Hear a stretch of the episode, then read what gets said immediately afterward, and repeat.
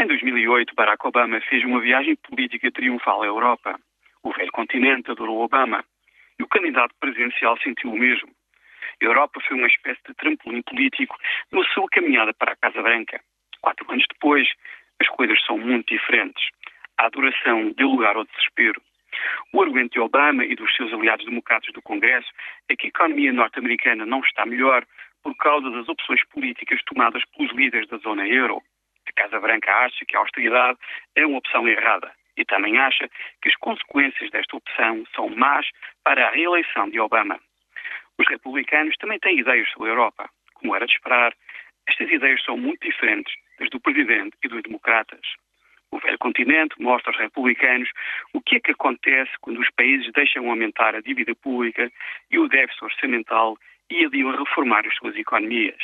A Europa, para os republicanos, é o futuro da América, se as coisas correrem mesmo mal. Por razões completamente diferentes, a Europa não é um exemplo, nem para democratas, nem para os republicanos. O velho continente é agora uma espécie de cemitério político e económico em Washington.